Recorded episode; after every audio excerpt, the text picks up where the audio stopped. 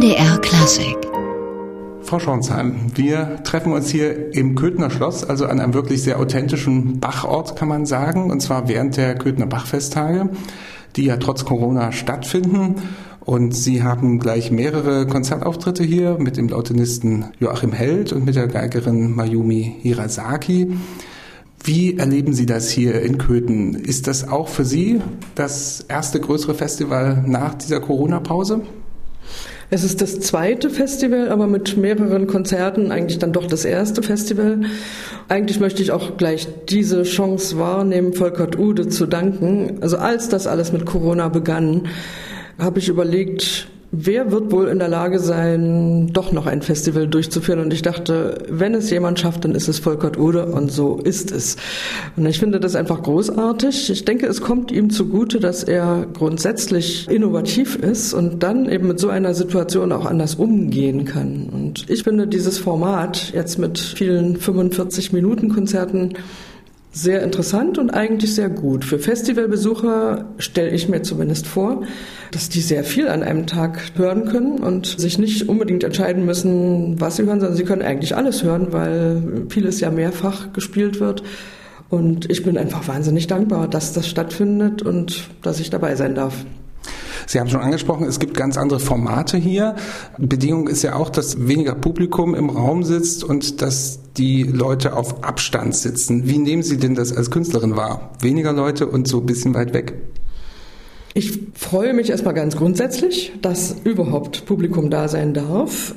Ja, es ist so oft im Leben, alles hat seine Vor- und Nachteile. Natürlich ökonomisch betrachtet ist es schlecht. Da muss man ja gar nicht drüber reden. Für mich als Spielerin gestern schon mit dem Lautenisten Joachim Held hatte ich den Eindruck, als wenn es sogar noch eine größere Intensität gab, dass irgendwie die Leute vielleicht sogar noch ein bisschen aufmerksamer zuhören Vielleicht war es nur eine Momentaufnahme, aber so habe ich es zumindest gestern erlebt. Und das könnte ja auch damit zusammenhängen, dass man sich wenn man mehr Platz hat, auch wohler fühlt und eigentlich besser aufnahmebereit ist. Also damit will ich jetzt auch nicht sagen, dass nun bis zum Ende der Menschheit alle Konzerte nur noch so sein sollten, aber dass es auch ein Gewinn sein kann. Nun sind Sie beileibe nicht das erste Mal hier in Köthen natürlich zu Gast. Sicher waren Sie häufiger schon bei den Bachfesttagen. Was haben Sie denn so für Erinnerungen an Köthen, wenn Sie zurückschauen? Ja, ich war in der Tat auch schon noch zu DDR-Zeiten im Schloss und ich denke, es war ja doch in der DDR immer schon so, dass die Person Johann Sebastian Bach, ja, also der Name wurde hochgehalten, wenn auch überwiegend staatlicherseits, aber eben so etwas in so einem Schloss konnte dann ja doch stattfinden. Und insofern auch den Spiegelsaal kenne ich dann schon lange und fühle mich da auch ja, nahezu heimisch. Was sich verändert hat, ist in der Stadt eigentlich zu sehen. Das ist ja nicht so leicht in dieser Region, dass man dort wirklich auch die Kultur hochhält. Und ich finde die Stadt grundsätzlich vom Stadtbild wunderschön. Es ist schwer, dass es mit Leben gefüllt wird und das, da fühle ich noch so eine Diskrepanz irgendwie. Im Schloss selber ist es toll, dass es jetzt frisch renoviert ist und einfach alles in einem Glanz erstrahlt und ja, also einfach eine unglaubliche Inspiration ist. Das war es, äh, früher ein bisschen gedämpfter und jetzt in neuem Glanz. Äh, ja, ich bin in den Saal gekommen und habe erstmal nur geschaut. Es ist ja so, dass in Köthen im Grunde die meisten authentischen Bachstätten erhalten geblieben sind. In Leipzig gibt es nicht so viel, in Weimar auch nicht, in Eisenach schon gar nicht. Jetzt eine ganz platte Frage. Fühlen Sie sich hier Johann Sebastian Bach näher, wenn Sie hier etwa in der Agnuskirche spielen, wo er das Abendmahl empfangen hat, oder im Spiegelsaal? Wo er vermutlich auch konzertiert hat. Also auf jeden Fall. Und eben bei den gestrigen Konzerten in der Agnuskirche, ja, das ist bewegend, wenn einem der Abendmahlskelch gezeigt wird und man die Bücher sieht mit Bachs Handschrift, wann er in den Gottesdienst gegangen ist, das, tatsächlich gibt es eine bestimmte Nähe und natürlich mit dem Spiegelsaal, mit dem Schloss verbinden sich immer die Erinnerungen an brandenburgische Konzerte. Also man stellt sich vor oder ich stelle mir dann vor, dabei gewesen zu sein. Natürlich war ich das nicht, aber ich finde es ein unglaubliches Geschenk, an solchen Orten spielen zu dürfen. Nun haben Sie in Ihrer ganzen künstlerischen Laufbahn ja ein ganz enges Verhältnis zu Johann Sebastian Bach. Können Sie sich überhaupt daran erinnern, wie das mal bei Ihnen mit Bach angefangen hat? Oder war der Bach immer da vielleicht? In meinem Fall ist es tatsächlich so, dass der Bach, glaube ich, schon bei meiner Geburt irgendwie dabei war. Mein Vater ist Kirchenmusiker, also im Ruhestand natürlich längst, aber ich bin wirklich damit groß geworden, Bachs Musik zu hören und schon als verhältnismäßig kleines Kind im Chor mitsingen zu dürfen, sogar schon als Kind auch Basso Continuo zu spielen. Und natürlich hing über dem Klavier meiner Eltern unvermeidlich ein Bach-Bild und ich habe tatsächlich immer Zwiesprache gehalten mit Bach. Also mal habe ich gehofft, dass er sich mit mir verbündet und mal hat er auch ziemlich streng geschaut. Also auf jeden Fall hatte ich immer irgendwie dieses besondere Verhältnis und immer eine wahnsinnige Ehrfurcht oder fast eine Liebe zu seiner Musik und ja, zu dem, was er uns hinterlassen hat. Und das ist mir nie fremd gewesen. Und je älter ich werde, desto mehr sehe ich das als ein großes Geschenk an. Und das ist eine Musik, die bei mir wirklich direkt ins Herz geht und da auch bleibt. Nun haben Sie zunächst ja normal, sage ich mal, Klavier studiert in Berlin an der Musikhochschule. Wie war es da mit Bach? Da kann ich mir vorstellen, hat Bach gar nicht so die Hauptrolle gespielt. Das hat es nicht, aber ich habe mit meinem Dickkopf mich immer irgendwie durchgesetzt und immer Bach gespielt. Allerdings, das kann ich aber erst heute sagen, ich hätte es damals nie definieren können, was mir eigentlich gefehlt hat. Ich weiß noch, dass ich auch bei meinem Studium irgendwie auch schon das Bedürfnis hatte, die Musik zu verändern und Ornamente hinzuzufügen. Und ich dann durchaus mal streng von meinem damaligen Lehrer gefragt wurde, wann ich mich denn nur endlich mal entscheiden würde. Und ich müsste doch irgendwann mal wissen, was ich spielen wollte. Die Frage war berechtigt, aber es ging mir eben darum, dass ich instinktiv schon den Wunsch hatte, Dinge zu verändern, auch an Barockmusik. Und das passte natürlich irgendwie da gar nicht in das Bild mit dem Klavier. Und ich hätte es nicht benennen können, was es war, warum ich mich nie hundertprozentig heimisch gefühlt habe. Die Antwort kam für mich erst später später, als ich dieselben Werke am Cembalo gespielt habe. Darauf will ich natürlich jetzt hinaus. Wie kam es denn dazu, dass Sie dann plötzlich sich so für die historische Aufführungspraxis und vor allem für historische Tasteninstrumente interessiert haben? Gab es da ein besonderes Erlebnis, ein Punkt mal, oder war das eher ein Prozess bei Ihnen? Das war ein langer Prozess weil ich einfach auch noch überhaupt keine sehr guten Cembali kannte, von Hammerflügel mal ganz zu schweigen. Das waren für mich Museumsinstrumente und die klangen nicht gut und ich fragte mich immer, warum hat Bach so viel für Tasteninstrumente geschrieben, obwohl doch es viel schönere Instrumente gibt als gerade so ein Cembalo. Aber das hatte eben damit zu tun, ja, dass es nicht die adäquaten Instrumente waren. Und warum ich mich überhaupt in diese Richtung bewegt habe, war, weil ich lernen wollte, wie man Generalbass spielt, Basso Continuo spielt, und zwar nicht nur aus irgendwelchen ausgesetzten Stimmen und eben nicht nur irgendwelche Akkorde runterdrücken, die irgendwie ziemlich dröge und langweilig sind, sondern dass da doch eine Lebendigkeit sein müsste. Und dann hatte ich das große Glück, über Vermittlung dann an den einzig wirklich wissenden Generalbassspieler in der damaligen DDR heranzukommen und habe dann Privatunterricht bei Walter Heinz Bernstein genommen und das Gefühl gehabt, dass ich überhaupt erstmal neu laufen lernen muss, was aber mir so viel neue Horizonte ermöglicht hat und gezeigt hat. Ja, und dann kam das Stück für Stück, dass ich dann irgendwann mal auch bei ihm schon überhaupt mal ein Cembalo gehört habe. Ich dachte, oh, es könnte ja doch was dran sein. Ja, und dann über Jahre ist dieser Prozess gegangen und er geht noch immer, weil es ein solches Universum ist, diese ganzen unterschiedlichen historischen Tasteninstrumente zu kennen, auszuprobieren, was passt zu welcher Musik. Äh, dafür reicht ein Leben fast nicht. Das ist ja interessant. Haben Sie über das Continuo-Spiel zur historischen Aufführungspraxis gefunden? Was hat denn das dann für Konsequenzen auf das Spiel von Solostücken, also etwa dem wohltemperierten Klavier? Meiner Meinung nach, und das ist auch etwas, was ich meinen Studenten versuche weiterzugeben, gibt es überhaupt nicht die Schere zwischen Basso Continuo Spiel und Solo Cembalo Spiel. Alle Solo-Literatur, die wir spielen, ist im Grunde genommen wieder Basso Continuo Musik. Und wenn man das versucht zu verbinden, das heißt, das Basso Continuo Spiel wirklich mit so viel Liebe zu gestalten, wie man das mit seinen Solostücken tut, und über Klanglichkeit, über Arpeggio-Geschwindigkeit und so viele Dinge, wie, wie vielstimmig spiele ich, in welcher Lage spiele ich, wo klingt es, wie, wo ist es historisch richtig Und das vergleiche ich dann mit der Cembalo-Musik, dann ist da kein großer Unterschied. Und wenn ich das meinen Studenten versuche weiterzugeben, eben nicht zu sagen, na, das ist ja nur Continuo, da werde ich ganz böse immer, wenn ich so etwas höre. Weil das heißt ja schon, das muss ich nicht üben und das spiele ich irgendwie. Auf keinen Fall. Das muss so gut sein dass es im Zentrum der Musik steht. Und man darf nicht weniger Energie und Zeit verwenden als für seine Solostücke.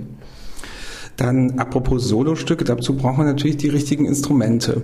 Und wie ich Sie kennengelernt habe in den vergangenen Jahren und Jahrzehnten und Ihre Diskografie auch verfolgt habe, dann sehe ich immer wieder, dass Sie ganz gezielte Instrumente auswählen für Ihre Einspielungen und möglichst auch für die Konzerte.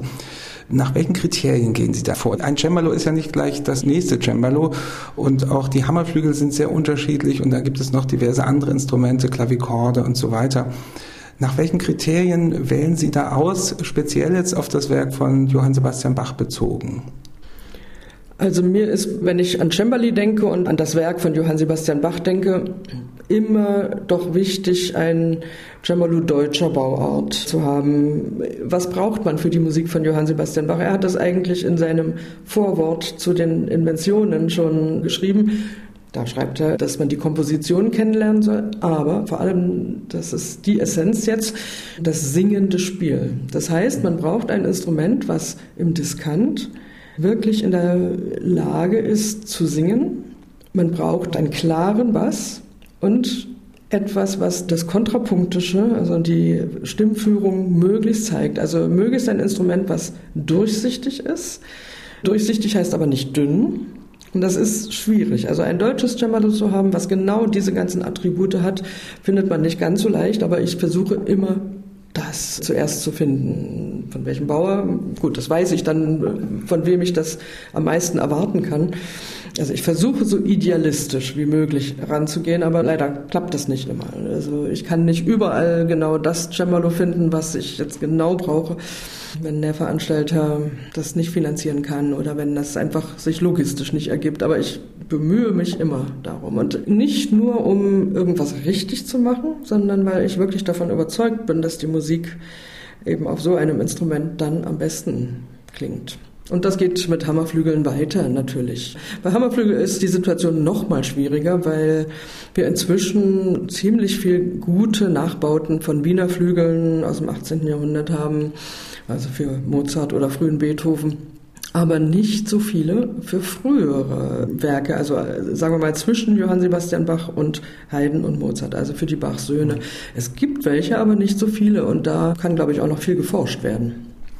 Wir wissen ja von Bach, dass er eine große Instrumentensammlung hatte. In seinem Nachlass steht, glaube ich, dass es allein sieben Cembali in der Wohnung da in der Thomasschule gab und diverse andere Instrumente noch. Und er hatte ja auch noch einen Hammerflügel kennengelernt von Silbermann in, in Potsdam im Stadtschloss. Also er hat schon eine große Kenntnis gehabt. Und wenn man genau hinschaut, schreibt er in seinen Werken ganz selten, welches spezielle Instrument er wünscht. Also bei den Goldberg-Variationen gibt's das, aber sonst ist das eher selten. Ist das nicht auch eine große Freiheit für den Interpreten heute, dass er sagen kann, dieses Stück, das scheint mir eher geeignet zu sein für einen Hammerflügel oder dieses ist ein ganz klares Klavikordstück oder sowas, dass man da doch mehr pro Stück entscheidet, welches Instrument man wählt? Das könnte man auf alle Fälle. Und wenn man zum Beispiel über das wohltemperierte Klavier nachdenkt, da sehe ich das eindeutig so. Da würde ich die Orgel auch noch mit einbeziehen. Es gibt Stücke, also zum Beispiel eine Fuge, die in A-Moll im ersten Buch, die kann man eigentlich nur mit Orgelpedal spielen. Also es könnte auch ein Pedalklavikord natürlich sein. Also zumindest ein Instrument, bei dem es möglich ist, nicht nur mit seinen zwei Händen etwas zu spielen.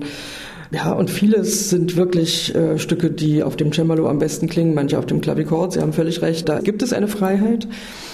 Und ich glaube, dass wir Spieler, sage ich jetzt mal ganz allgemein, da auch noch viel erfindungsreicher werden können. Aber auch hier sind wir wieder natürlich oft von Gegebenheiten abhängig. Entweder gibt es nicht das Geld oder nicht den Raum oder es ist aus anderen Gründen einfach nicht möglich, gleich drei oder vier Instrumente in einen Raum zu stellen. Wenn das möglich ist, das sind die großartigsten Konzerte und das Publikum liebt das, weil man einfach die Musik nochmal wieder anders hört, anders kennenlernt.